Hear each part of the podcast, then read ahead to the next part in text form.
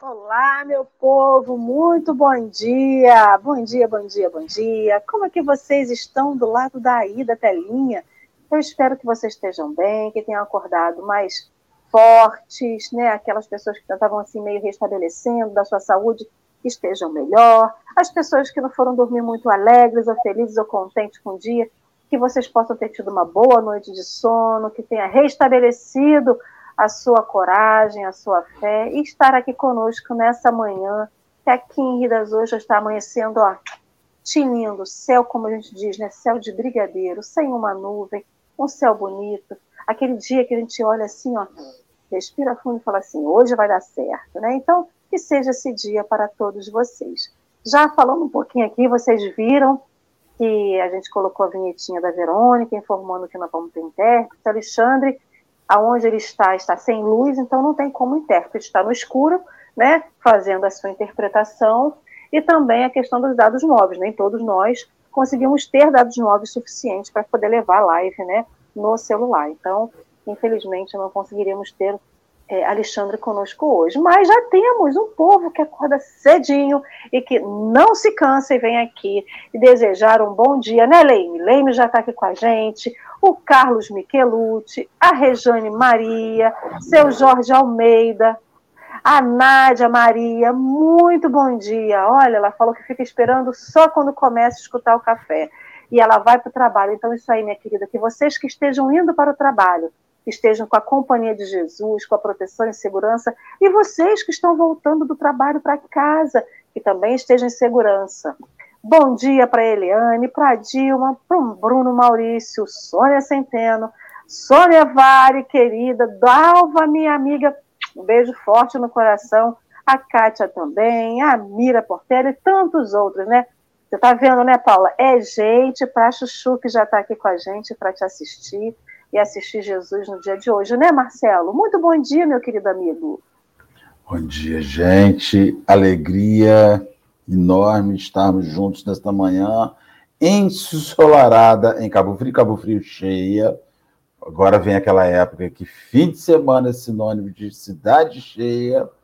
E aí estamos aqui hoje felizes recebendo uma convidada mineira da cidade de Floresta. Floresta não é? Florestal, floresta. Floresta. Nossa companheira Paula, que nos visita hoje, pedimos a ela gentilmente que se apresente aos companheiros, diga o que realiza, do movimento espírita, se tiver algum link, alguma página que possa divulgar. Ela caiu, deve ter acontecido algo aí, e a gente está não sabe o que aconteceu. A Paula retornou. Bota ela de volta aí. Internet dando. Paula, você caiu, minha filha. Apresente-se para o, os nossos companheiros. Caí, mas já levantei. Já levantei, que assim, reconhece. Sacudiu a, a poeira também. Reconhece Sacode a poeira, volta por cima. E não desanima. Isso aí. É, como a gente costuma dizer, né? Essas questões de internet é assim mesmo. Às vezes dá um piquezinho, a gente vai e volta, estamos aqui de, de novo. Então, eu me chamo Paula Beatriz, eu moro em Minas Gerais, na cidade de Florestal, é região metropolitana de Belo Horizonte. Estamos aí nessa caminhada espírita também, há mais de 20 anos, dentro da doutrina. E com muita alegria, né? Aceitei o convite de estar aqui com vocês. É, levantei cedinho, já pus o pão de queijo no forno, já passei o cafezinho. e vamos aqui tomar um café com o Espiritismo. Vai ser uma café com o Evangelho, né? Vai ser maravilhoso estar aqui com vocês. Agradeço muito. Sejam todos muito hum. bem-vindos aí também. Nós que agradecemos, né? Sábado, geralmente, é o dia que o pessoal que trabalha dia de semana descansa, né? Mas mesmo assim, o tarefeiro está ali, ó, postos para a tarefa. Então, muito obrigado pela sua disponibilidade, que você se sinta acolhida, se sinta em casa, não só porque você está na sua casa, mas que estar no meio de nós esteja te tra trazendo esse conforto, esse, esse aconchego, né? Então, meus queridos amigos, hoje estamos no novo versículo do capítulo 20 do Evangelho de Mateus, o versículo 27, que diz assim: E quem quiser ser o primeiro entre vós, será o vosso servo, né? Antes da gente poder iniciar realmente a leitura do texto, o estudo, eu vou pedir o nosso querido amigo Marcelo Barreto Turra para fazer a nossa prece inicial, para que a gente possa, né, largar o freio de mão. E seguir adiante. Nós vamos orar, vamos agradecer a Jesus a oportunidade de estarmos juntos nesta manhã. É, quando a gente entra em, em, em dezembro e nós começamos a fazer, Senhor, as reflexões sobre o fim de ano e começamos a organizar eventos, são eventos corporativos nas empresas, que vão fazer suas confraternizações, são os eventos familiares, nós começamos a nos sensibilizar de forma mais intensificada, divino amigo, para com as pessoas que estão com necessidades emergenciais de comida, de veste, de remédio. A gente começa a olhar mais o próximo. O mês de dezembro é o, o, o mês que se lembra da sua vinda a este mundo, Jesus. Muitos dizem que é só uma data que é comercial, mas aqui, Senhor, nós precisamos lembrar aos nossos companheiros, nós que somos tão esquecidos, que é preciso ainda um dia para te recordar. Porque aqueles companheiros que só lembram da tua existência no mês de dezembro quando começam a decorar, a pegar as ideias do, do presépio, a arrumar no celular, e aí estamos de volta no Natal. Que o Senhor nos abençoe e que de ano em ano, vivendo o Natal, o mês de dezembro, nós vamos devagarzinho, Senhor fazendo um Natal diário, um Natal que não acaba nunca. Guarda-nos e abençoa-nos hoje e sempre. Abençoa nossas companheiras, os nossos irmãos que nos assistem virtualmente. E fique conosco hoje sempre. Assim seja e que assim será. Então, queridos amigos, sequenciando o nosso estudo, o texto de hoje chama-se, intitula-se O Primeiro, está no livro O Espírito de Verdade, da FEB, capítulo 64. Nosso querido amigo Marcelo já colocou aí na tela o link do texto para quem não o tenha fisicamente, queira acompanhar né, é, digitalmente, é só clicar aí no texto. Então, querida Paula, deixo com você a leitura do texto para a gente iniciar as reflexões e a gente palpitando junto contigo. Ok. Então, combinei aqui com os amigos eu fazer a leitura aqui de, um, de uma poesia, para a gente saber de onde saiu esse, esse versículo, né? De onde saiu esse versículozinho que fala que os últimos serão os primeiros. Então, tem a, essa referência em Mateus, que é onde Jesus conta uma parábola, e a gente vai contar essa parábola para vocês em forma de poesia. Hein? Jesus contou então sabiamente essa parábola saiu um senhor de terra buscar gente para tarefa remunerada. Saindo a primeira hora, o administrador a muitos contratou. Receberiam um denário para trabalhar na obra. Saiu a hora terceira, outros tarefeiros encontrou. Para receber o razoável, o administrador também os convidou. E assim durante o dia, mais gente chamou ao trabalho, sendo que não décima hora viu trabalhadores ali parados. Por que estáis aí? Eles foram questionados. Ficamos de prontidão, mas ainda não fomos chamados. Venham vocês também à vinha do Senhor. Sois convocados. Pagaremos o que for justo. Sois agora bem-aventurados. Aqueles que eram trabalhadores da última hora receberam o denário, mesmo pouco tempo na obra. Os outros chamados também receberam o combinado, mas os que chegaram primeiro ficaram revoltados.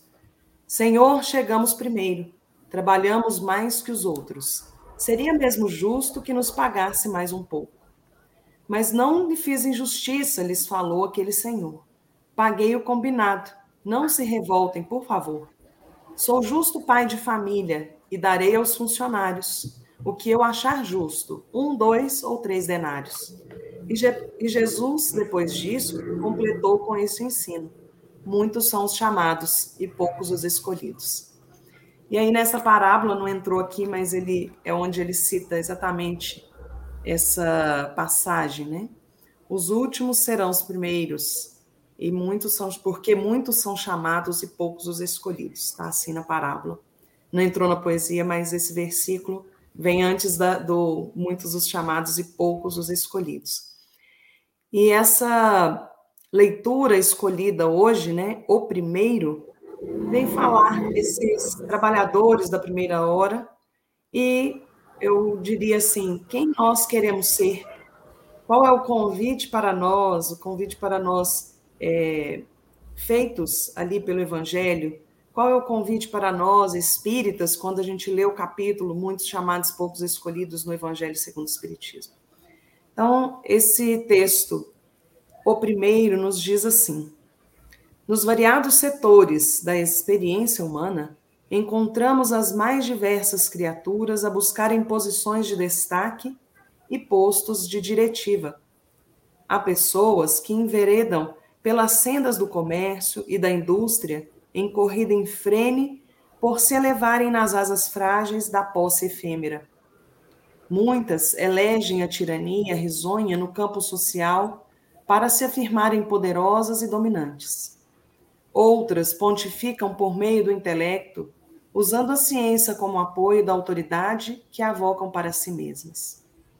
Temos ainda as inteligências que, em nome da inovação ou da arte, se declaram francamente partidárias da delinquência e do vício para sossegarem as próprias ânsias de fulguração nas faixas da influência.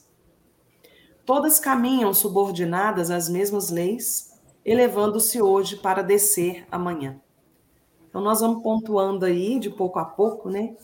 É, Emmanuel tem essa característica, às vezes, de trazer algumas explanações para depois trazer o, o chamado né, para nós, mais no, do meio para o finalzinho da, das, dos textos dele. Né?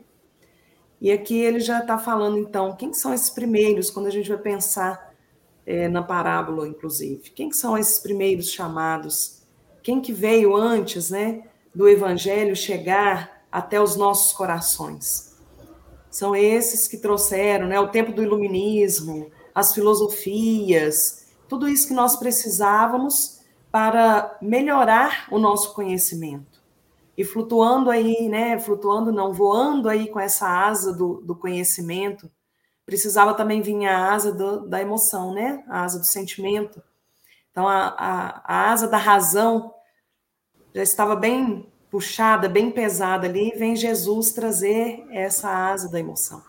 Então, esses primeiros trabalhadores é, me remetem muito nesse primeiro início, né? Os amigos vão me, me ajudando também aí a gente esclarecer esse texto de Emmanuel, mas é isso, né?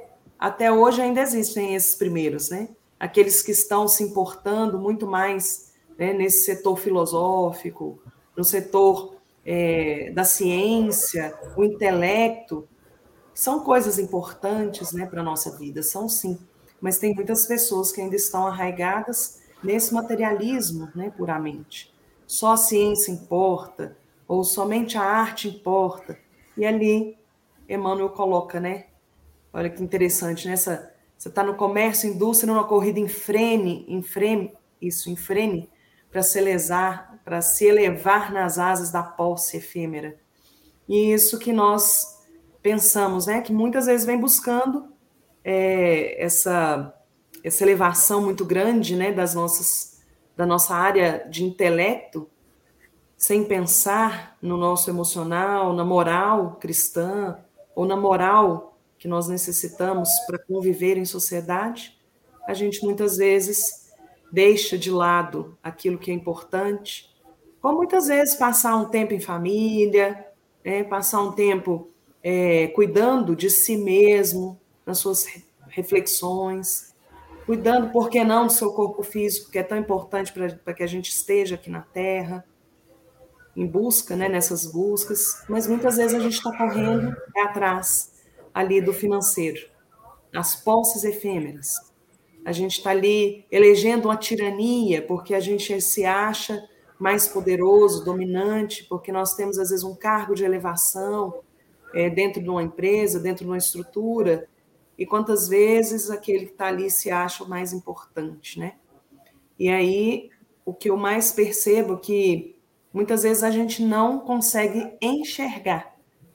Porque a gente fala assim, o outro, outro, outro, ou, ou coloco, coloco aqui, né, no, no mesmo balaio nós.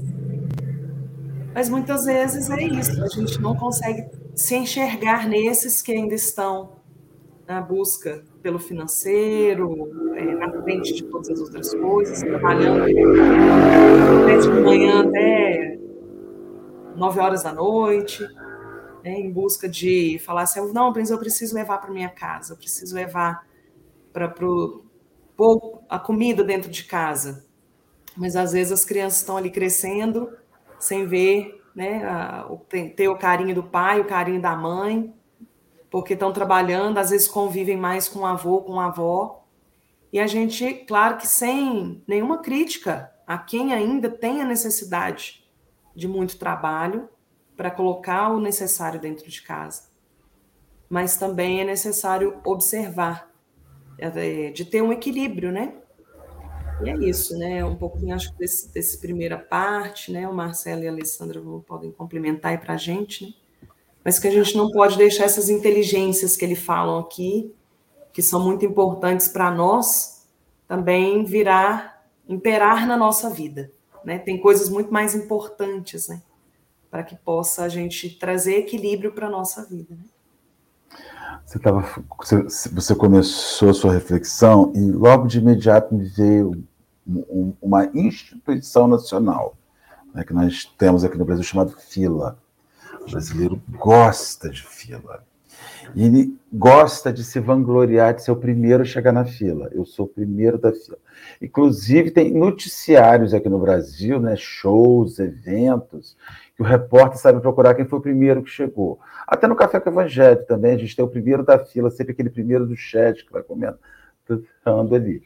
E aí, a gente, fazendo uma reflexão sobre essa questão de ser o primeiro na fila, provavelmente, normalmente, quem está em primeiro, quem é o primeiro que chega numa fila, dificilmente sabe o que está acontecendo no resto da fila, né? no restante, aquilo que está na retaguarda. Então, quando a gente fala assim, pessoas que enveredam pelas sendas do comércio, da indústria, em corrida em frene, para se levarem nas asas frágeis, como você estava dizendo aí agora, pessoas que elegem a tirania risonha no campo social. Os tiranos, os ricos, são aqueles que se posicionaram em primeiro lugar para deter o poder. Todo mundo que chega antes, chega na frente, ele tem a vantagem material de ter à disposição do tempo. Só que quase sempre ele usa mal esse chegar primeiro. Ele, usa, ele se equivoca no chegar primeiro. Ele se equivoca. É, é como se você estivesse na sua família de analfabetos aquele que primeiro chegou à vida acadêmica, aquele que mais se instruiu. E depois ele usa esse ato de chegar primeiro para lesar ou se sobrepor à ignorância de quem não chegou. E eu fico pensando o custo espiritual que tem nisso, né? E, e aí depois eu volto para a fila, fico pensando assim, meu Deus, uma fila, três pessoas, Marcelo, Paula e Alessandra. Marcelo chegou primeiro, primeiro, Paula chegou em segundo, Alessandra chegou em terceiro. Enquanto Marcelo está na frente da fila, faminto, a Alessandra, que vem por último, fala assim: o que, que esse pessoal está precisando, hein? Eu estou vendo aqui uma fila grande né, na minha frente, vou procurar um cafezinho, vou dar uma água para uma pessoa. E ali o, o o primeiro, de fato, é quem serve. O primeiro é aquele que ajuda, o primeiro é aquele que socorre. Então, quando a gente fala essa questão de ser o primeiro afoito a chegar, há uma, uma, um volume de egoísmo muito grande em ser. A gente fala com uma felicidade orgulhosa quando nós passamos em primeiro lugar. Olha, Paula, em primeiro lugar. Ela não olhou para trás. Ela não viu quem estava na retaguarda. Quase que eu derrubo um vidro de negócio aqui.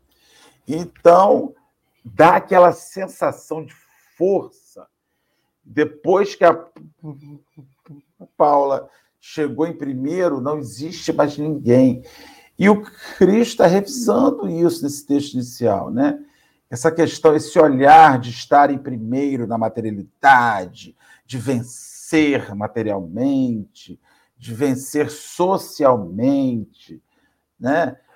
E, inclusive, tem alguns movimentos hoje que estimulam você a ser o vencedor.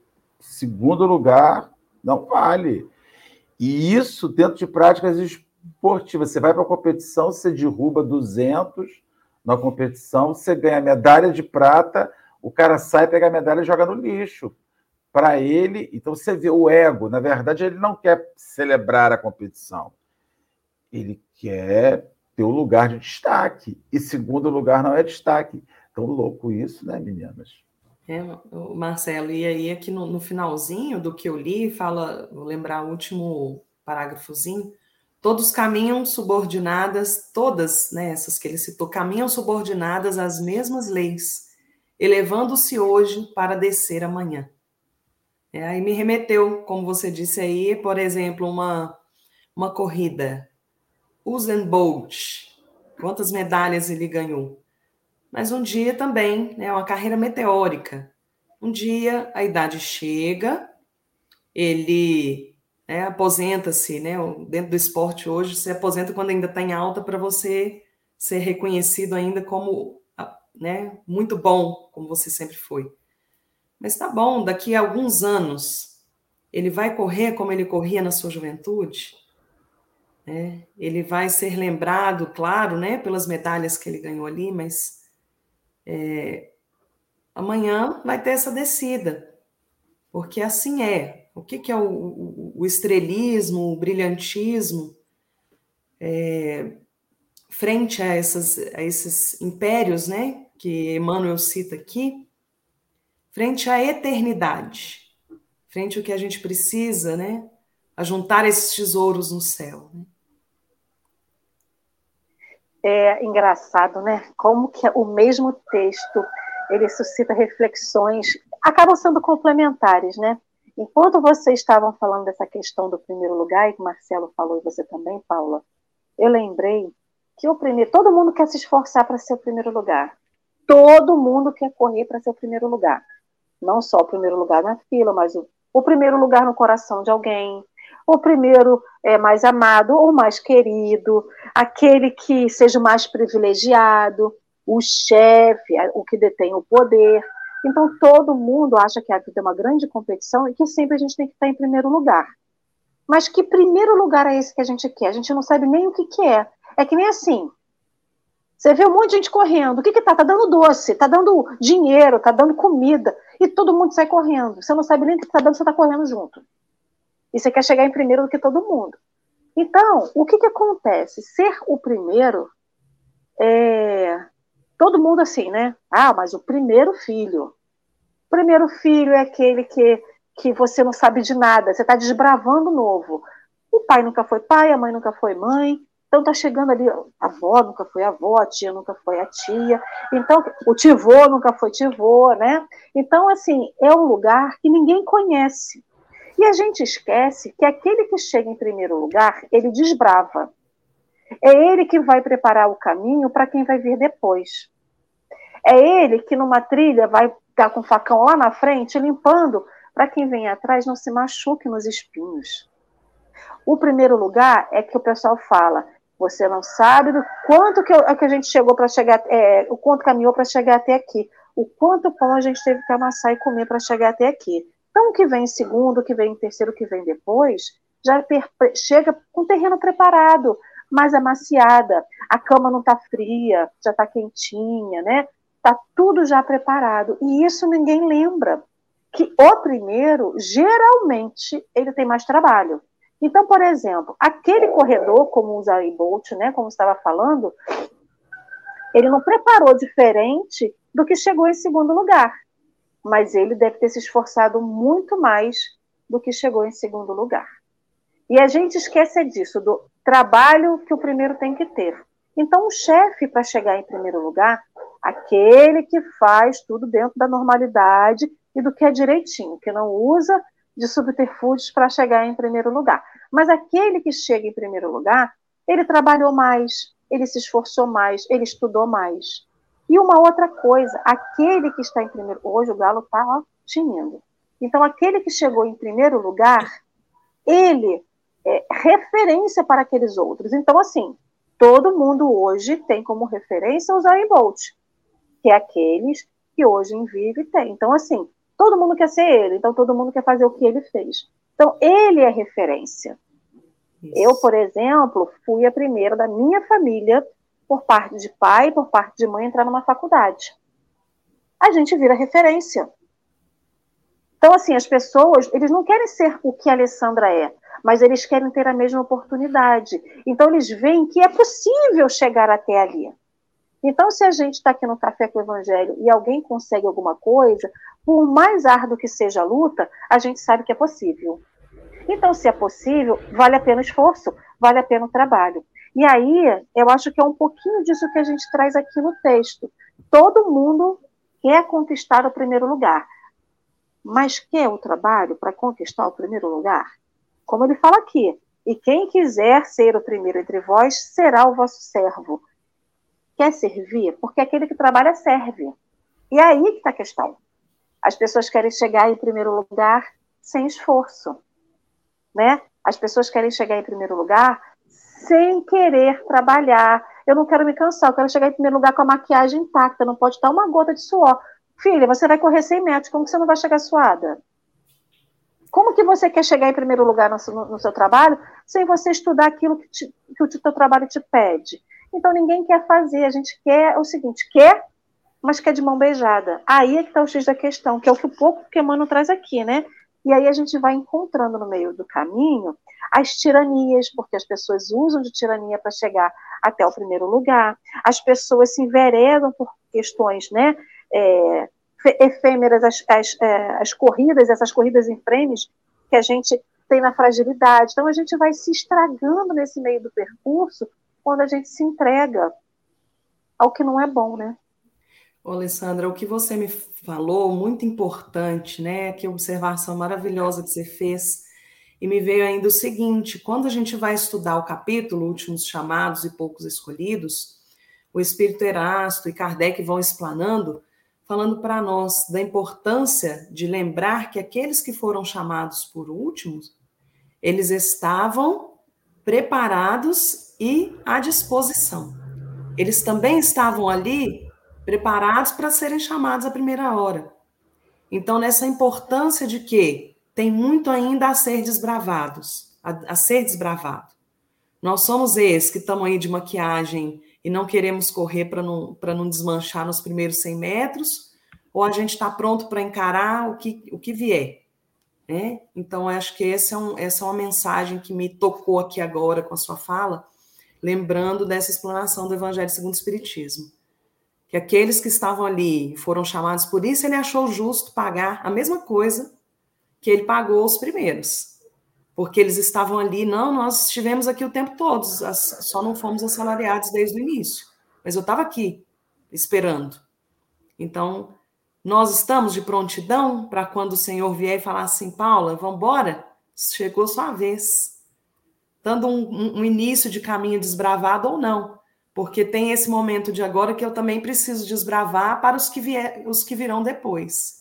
Que nós estamos num momento de transição em que a gente tem, tem visto, e me lembro muito de uma, um estudo que o Haroldo Dutra Dias fez é, no Congresso Espírita de Uberlândia, nesse ano, no início desse ano online, e ele falou o seguinte, que todas as vezes a gente pensa nesse mundo de regeneração, é, que quando falasse, ó, agora nós estamos mais na transição mais para regeneração do que a gente estava no início, que era provas e expiações. Nós já estamos bem no mundo de regeneração.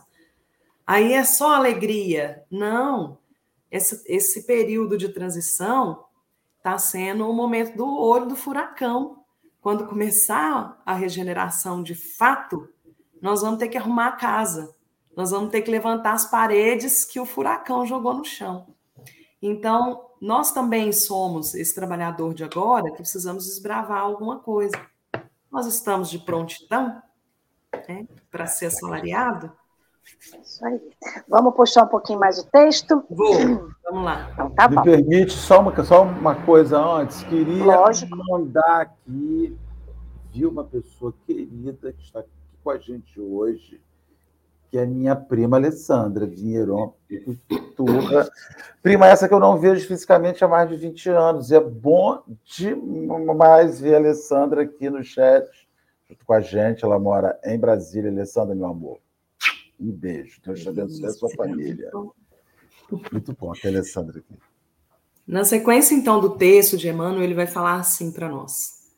O império econômico a autoridade terrestre ou o intelectualismo sistemático, ele está citando então essa primeira parte que a gente leu, né? eles possibilitam a projeção da criatura no cenário humano, a afeição de luz meteórica, riscando instantaneamente a imensidade dos céus. Em piores circunstâncias, aquele que preferiu o brilho infernal do crime esbarra em breve tempo com a dureza de si mesmo sendo constrangido a reunir os estilhaços da vida, provocados por suas ações lamentáveis na recomposição do destino próprio. Olha se não é um pouquinho do que eu falei aqui desse período de transição. Então, nós, ainda nas nossas rebeldias, do, passando pelas provas e expiações, que muitas vezes a gente é, tem que passar várias e várias vezes até vir o, o aprendizado, vem depois, então, ter que reunir esses estilhaços e recompor o nosso próprio destino. Grande maioria, continuando o texto, grande maioria toma a aparência do comando como sendo a melhor posição, e raros chegam a identificar no anonimato da posição humilde o posto de carreira que conduz a alma aos planos, aos altiplanos da criação.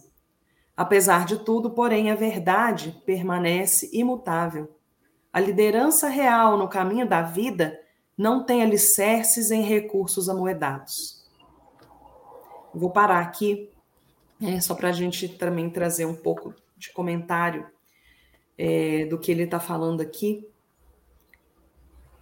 Essa, essa questão né, desse primeiro que se coloca como o que está ali né, nesse estrelato, em vista daquele, daqueles raros que estão na, no anonimato da posição humilde.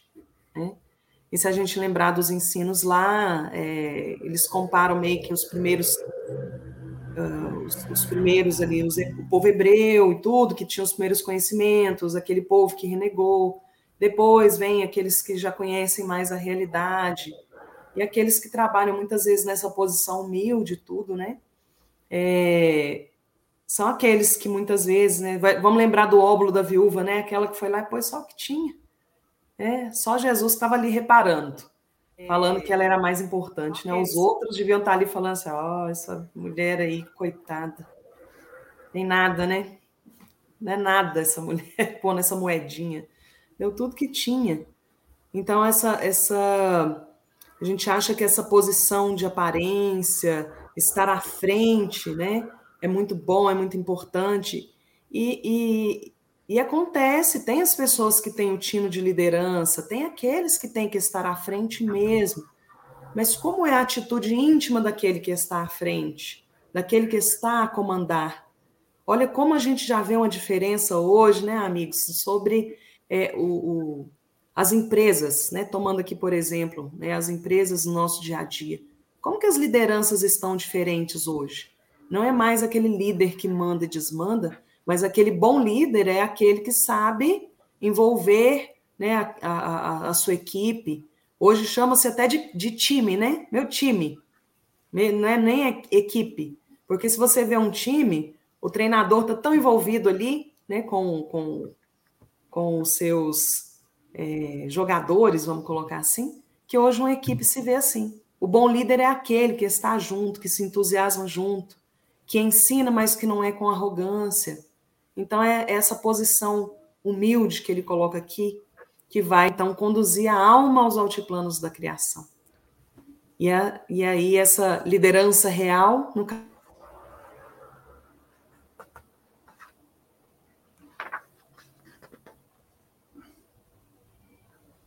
Paula Beatriz travou. A internet da gente nunca é a primeira, né? Não, nunca é. Ela sempre Aless... quer ser a última. Alessandra, Alessandra, ela estava fazendo essa consideração sobre o primeiro, né? E mais uma vez eu fico pensando qual é o nosso objetivo de ser primeiro em algo. Porque assim, eu Ai, voltou. Paula retornou aqui, deu. Paula, você voltou. Voltei. Não, então, a gente estava seguindo aqui o seu raciocínio sobre essa questão que a Manuel fala da gente estar tá ali na a liderança pelos recursos, pela propriedade.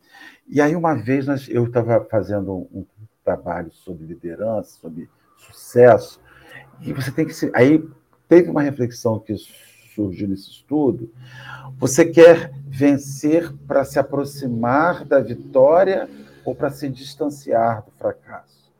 Então, assim, tem muita gente que se, se une a alguém para construir uma família. E também tem muita gente que se une a alguém para fugir de uma outra família. Tem muita gente que quer ganhar dinheiro para transformar o seu dinheiro em socorro ao próximo. E tem muita gente que quer ganhar dinheiro porque não quer voltar à situação de miséria que vivia. Então, ou para se, se, distanciar do próximo, também se distanciar isso. do próximo. Então, assim, ser primeiro para quê? Eu quero ser primeiro para me aproximar da possibilidade de servir mais, ou quero ser primeiro para me distanciar dos fracassados? Isso aí é uma discussão, eu fico pensando pra caramba sobre isso. Né? E aí eu estava me recordando em obras póstumas, tem um texto do maestro Rossini, músico italiano, com obras maravilhosas, e ele tem um texto chamado Música Espírita. E o Rossini fala um negócio ali que é fabuloso. Determinada hora perguntam para ele qual era a música que ele tinha composto aqui no plano físico, que assim que mais impactava e o que aquela obra representava para ele no plano espiritual. Sabe o que ele falou? Nada. Porque quando eu cheguei no plano espiritual, os sons que eu ouvi fizeram a minha obra na Terra ser uma coisa imperfeitíssima. Então, essa questão de ser primeiro, porque cada vez que você chega em primeiro, você vai descobrir lá na frente um primeiro, ou alguém que já foi, ou que será, que vai te superar. E aí, essa, essa disputa que a gente faz para chegar em primeiro lugar, então, assim, hoje você está falando sobre o, o Exaim, né? o Exaim Bolt. Hoje ele é absoluto, ele é uma máquina, você não teve. Mas daqui a pouquinho, ele vai, vai ser sombreado por outra pessoa. E aí o primeiro some. E, e eu, aí eu estava eu tava vendo esse texto de Rossini e falei, meu Deus, por isso que às vezes a gente faz um negócio né, e assina.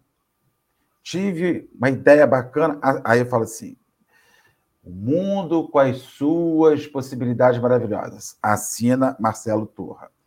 Passa 10 anos, você lê aquilo e fala assim, gente, que bobagem é essa? Eu ainda assinei 10 anos atrás isso. Meu Deus, tem como apagar isso não, que vergonha. Na internet hoje, vira e mexe o Facebook, te lembra de coisas que você achou, reflexões que você fez importantíssimas 10 anos atrás, 15 anos atrás, que te colocavam no lugar evidente.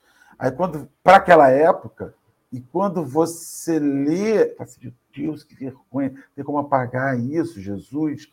Como eu estou pensando diferente disso, como eu achava que eu tinha chegado a algum lugar naquela época, e o passar do tempo me mostra que eu estou sempre em movimento, que eu não vou ser primeiro nunca, porque o primeiro não acontece. Você está se, se, sendo substituído física e espiritualmente. Tem um texto também no Evangelho segundo o Espiritismo, vou encerrar aqui meu, minha fala, da rainha de França, que diz assim: a ah, minha realeza só me acompanhou até o túmulo. Até o túmulo teve pompa e circunstância. Depois, quando eu chego no plano espiritual, desculpe que meus servos que me serviram na terra estavam em situação extremamente mais favorável que a minha. Aí você vê que muda, né? A posição da rainha, que é a primeira, na linha, né? De força, de poder, e no plano espiritual isso faz assim. O Marcelo, que bom, né? A gente poder chegar agora, vendo o que a gente fez no passado conseguindo já refletir, né? nossa, como eu cresci, como eu me melhorei, porque a gente está aí, né? eu, eu citei, a gente continua aí falando do Zen Bolt, pensa que às vezes ali, no anonimato, na humildade, quantos às vezes meninos lá na terra dele, ele está ensinando as técnicas dele para ser também um esportista, um campeão, não é? E assim somos nós, né? É, adentrando nesse mundo, eu sempre gosto muito de lembrar da fala de é, Alcione em Renúncia, né? O evangelho precisa ser conhecido, meditado, sentido e vivido. Nós estamos já entrando nessa era em que, que nós estamos trabalhando mais os sentimentos e caindo na vivência cada vez mais. Porque até então a gente conhece, mas a gente não caiu em si. Ou às vezes a gente já conhece, já consegue meditar, mas a gente ainda não sente. E algumas coisas a, a estamos a caminho. Né? Eu vou continuar aqui o, o finalzinho do texto para a gente entrar nas nossas reflexões finais, que agora é uma parte bem importante que eu falei, né? Que o Emmanuel tem essa característica. No finalzinho é que ele vai chamar a nossa atenção, tipo assim, o que, que você precisa fazer? Olha, ele diz: apesar de tudo, porém, a verdade parece permanece imutável. A liderança real no caminho da vida não tem alicerces em recursos amoedados. Não se encastela simplesmente em notoriedade de qualquer natureza. Não depende unicamente de argúcia ou sagacidade. Nem é fruto da erudição pretensiosa.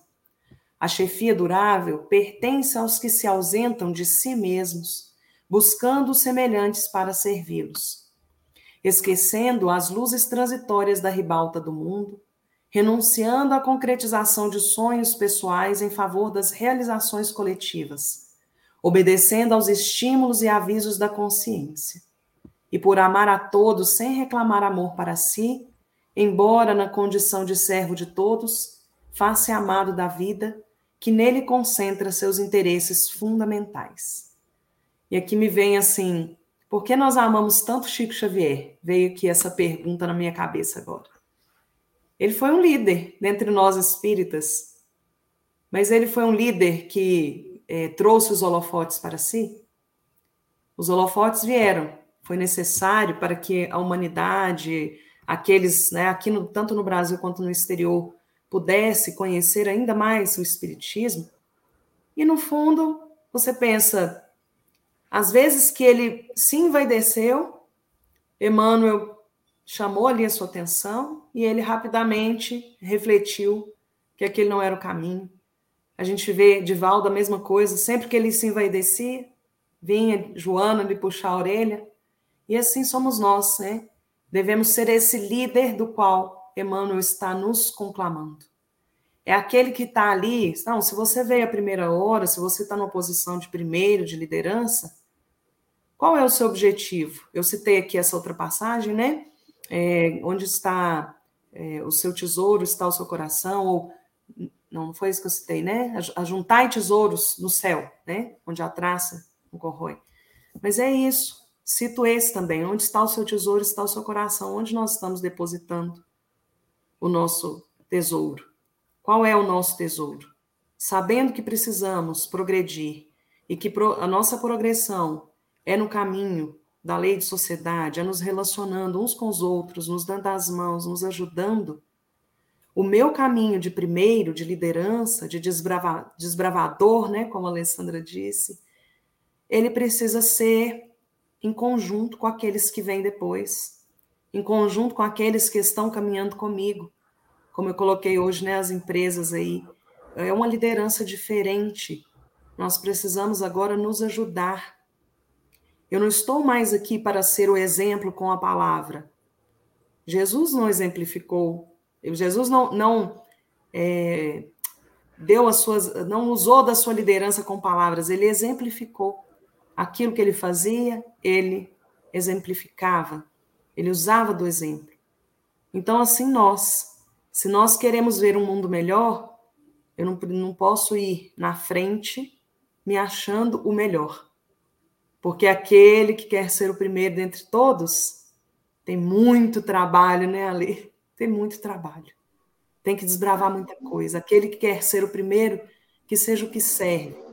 E é isso entra muito a humildade. Reconhecer né, o quão orgulhosos nós ainda somos e que necessitamos para nossa mudança íntima aceitar esse processo de aceitação de que o outro também tem a sua parte na história e que se nós temos algo a oferecer com a nossa liderança, é, se nós sabemos um pouquinho mais, estudamos um pouquinho mais, que nós possamos ser esse que dá a mão para o outro, porque tem uma velha historinha, né, que conta que um grande matemático, um grande estudioso das filosofias entraram num barco com um pescador.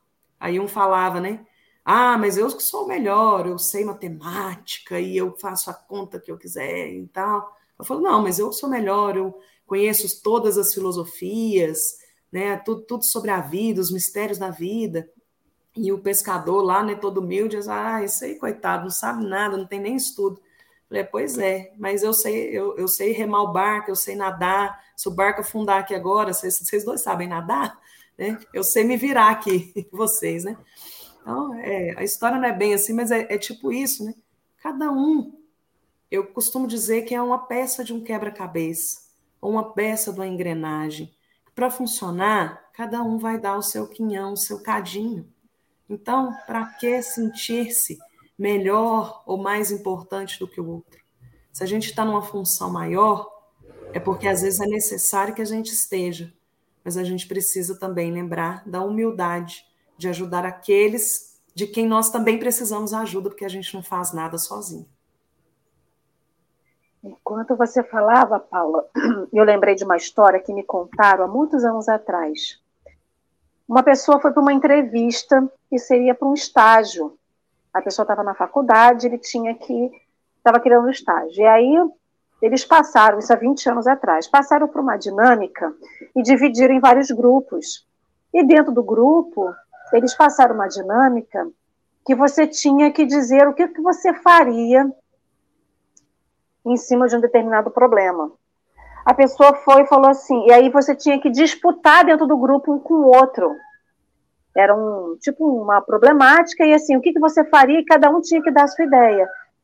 Aí essa pessoa que eu conheço falou assim para o grupo, né? Olha, a gente tem que chegar nesse objetivo. Cada um faz um pouquinho e todo mundo chega junto. Aí o entrevistador falou assim: Mas você acabou com a dinâmica. Eu tinha que entender quem era que ia sobressair como líder, de, de querer passar os outros para trás para chegar a líder, e você fez o contrário: você fez todo mundo um time para que todo mundo chegasse junto. E acho que aí é que está o barato da história.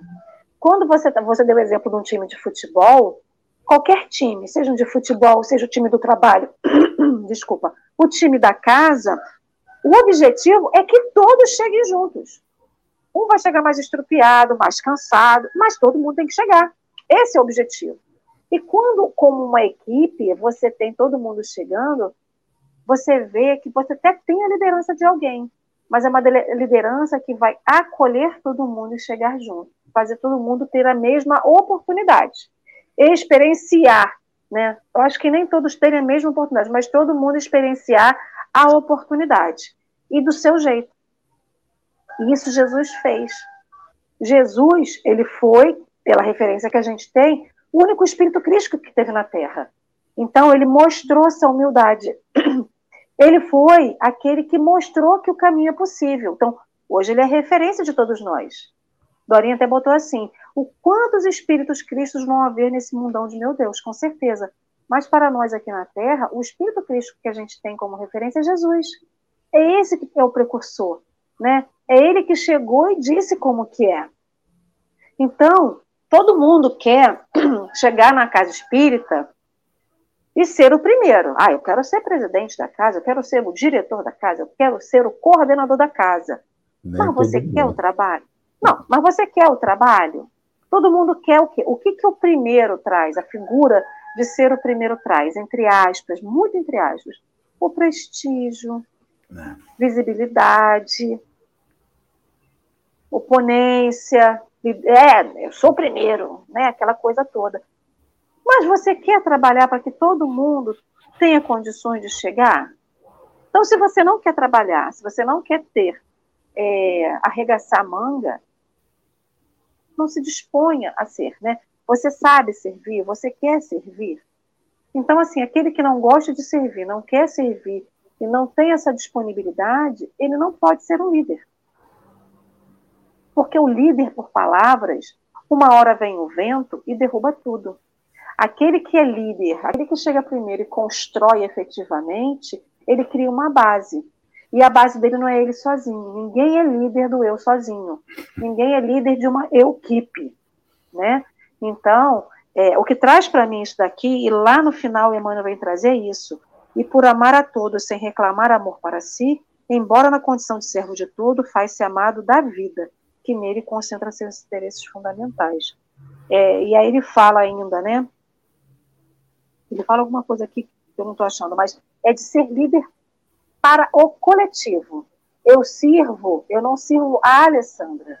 Quando a gente diz que a gente serve a Jesus, a gente é filho de Jesus, a gente serve a todos, indistintamente, né? A quem tem dinheiro, a quem não tem, a quem tem status e quem não tem. É ser vivo, anda entre quatro patas, voa, anda entre duas perninhas, a gente serve indistintamente. Esse é o objetivo, né? Marcelo, suas considerações, meu querido, por favor. Ai, maravilhoso as reflexões, né? Já estava lembrando sobre liderança, né? Existe o líder que é medíocre, aquele que dá ordem. Né? Existe o líder que é bom, é aquele que dá ordem e explica o que, que ele quer. Existe o grande líder, é aquele que dá ordem, que explica e que faz. E existe o líder supremo, é aquele que dá ordem, que explica a ordem, que também sabe cumprir aquela ordem que dá e que estimula as pessoas a se transformarem na, na, na tarefa. Jesus ele é o líder supremo porque ele nos solicita o que deve ser feito, nos explica o que deve ser feito faz o que deve ser feito e nos estimula a fazer o que ele faz. Então, se você é primeiro e não cumpre essa sequência, você não é nada, você só está utilizando o primeiro lugar para se distanciar e não para se aproximar das pessoas, né? Paula voltou de novo. Deixa eu acrescentar, Paula. Está com a internet instável. Minha vez? Sim, vou deixar então você com as suas considerações finais para que você nos brinde com o seu encerramento. Eu vou trazer uma canção que eu falei com, com a Dora e com a Alessandra que não tem, não tem como eu vir para uma live sem cantar. Hoje eu acho que é muito importante, como eu disse, essa questão de trazer ao nosso sentimentos os sentidos e, e a arte ela tem essa esse potencial de trazer para nós. Eu escolhi a música Doce é Sentir. É uma das versões, né, para Irmão Sol, Irmão Lua, que nos fala de Francisco de Assis, de fala da história, né, de Francisco de Clara, e essa relação que Francisco tinha com a natureza. Eu vou cantá-la, né, fazer essa última reflexão e a prece final que os, os amigos nos pediram. Então, essa canção, alguns vão se lembrar aí assim.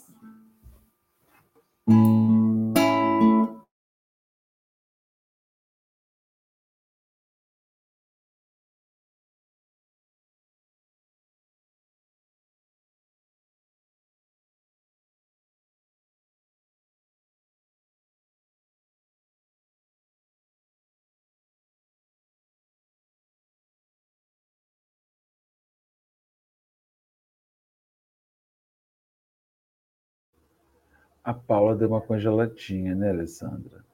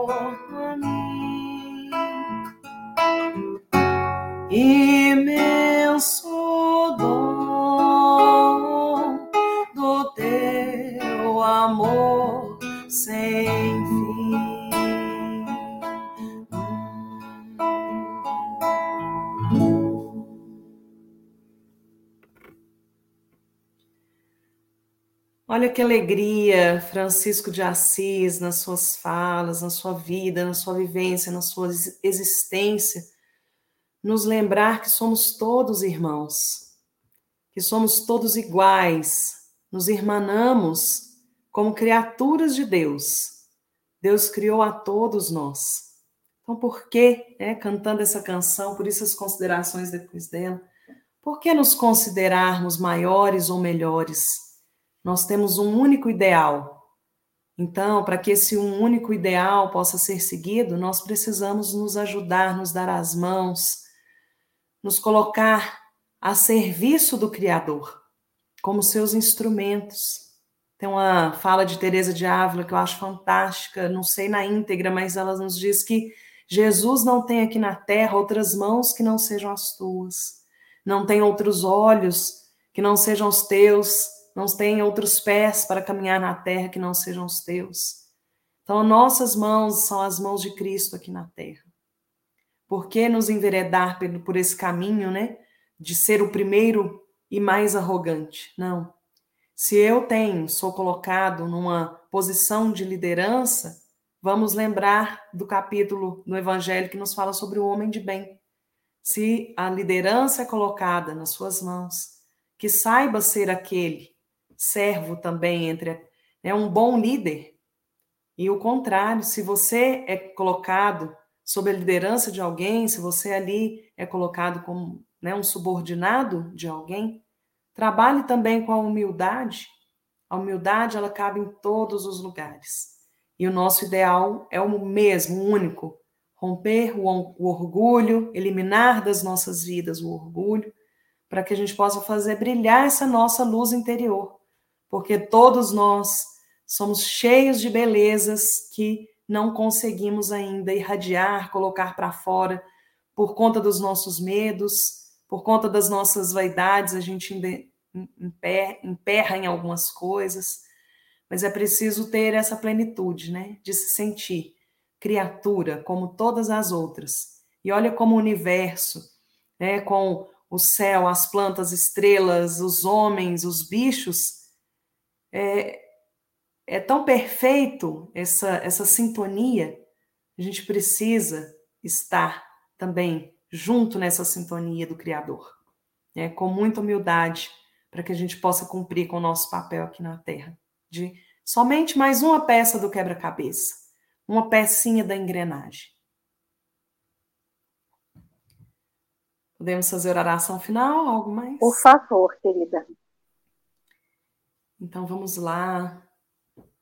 Vamos imaginar na nossa tela mental, aqueles que desejarem fechar os olhos, que Jesus está ao nosso lado, nos dando uma a sua mão. Maria de Nazaré, nossa Mãe Santíssima, está do outro lado, nos dando a sua mão. Cobre-nos com seu manto. E diante de nós, o nosso amigo espiritual, E nós rogamos que Jesus, Maria e a espiritualidade amiga possa trazer nesse momento as bênçãos necessárias, o bálsamo a cada coração que tem sofrido tanto nestes momentos de transição. Muitos que ainda de nós andam desorientados em alguns aspectos, mais despertos em outros mas ainda estamos levando com certa dificuldade estes momentos que temos passado. Mas Jesus, estando ao nosso lado, e Maria estando ao nosso lado, o nosso amigo espiritual à nossa frente, eles caminham conosco, nos dando a plena certeza de que jamais estamos desamparados. E nós te agradecemos, ó Jesus, ó Mãe Santíssima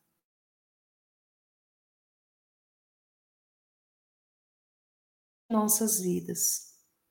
Pedimos ao Mestre que este momento, café com o Evangelho, permaneça levando luz aos lares, permaneça levando luz aos corações, nunca feche as suas portas, que as nossas casas espíritas não fechem suas portas, para que a luz do esclarecimento possa chegar a todos aqueles que necessitam. E muito mais do que a luz do esclarecimento, o consolo a todos os corações, que também é o grande objetivo de nossa doutrina. Ampara-nos hoje e sempre, e que assim seja. Graças a Deus. Muito obrigada, gratidão a todos por esse instante. Gratidão, Alessandra, Marcelo, Adoro pelo convite. Assim seja e assim será. Nós que agradecemos a você, Paula, Marcelo, a todos do chat que tiveram com a gente nesse sábado e hoje, agora no final, antes da gente encerrar, vou deixar um grande beijo, um grande abraço e o pedido de que essa prece e as bênçãos de Deus recaiam sobre Alice, a caçulinha de Dorian Henrique, que hoje completa quatro aninhos. Que hoje seja uma, um dia de bênçãos, de muita alegria no seio dessa família tão amada por todos nós. Então, que Jesus abençoe Alice, as outras meninas, a Jéssica, a Sofia, a Henrique e a Dora, os fortalecendo como pais na condução desses três seres vivos, dessas três crianças lindas e maravilhosas que eles amam e são os filhos deles. Então, queridos amigos, não esqueçam, hoje é sábado, vocês possam se divertir, que tenham um ótimo sábado, mais amanhã, sete da manhã, Café com Evangelho no Domingão, aqui de novo. Gratidão, amigos, que Jesus abençoe. Um último comentário, estou vendo que o pessoal aqui no chat colocou volta, Paula. Estou às ordens. Gente... Obrigada, querida. Adorei estar.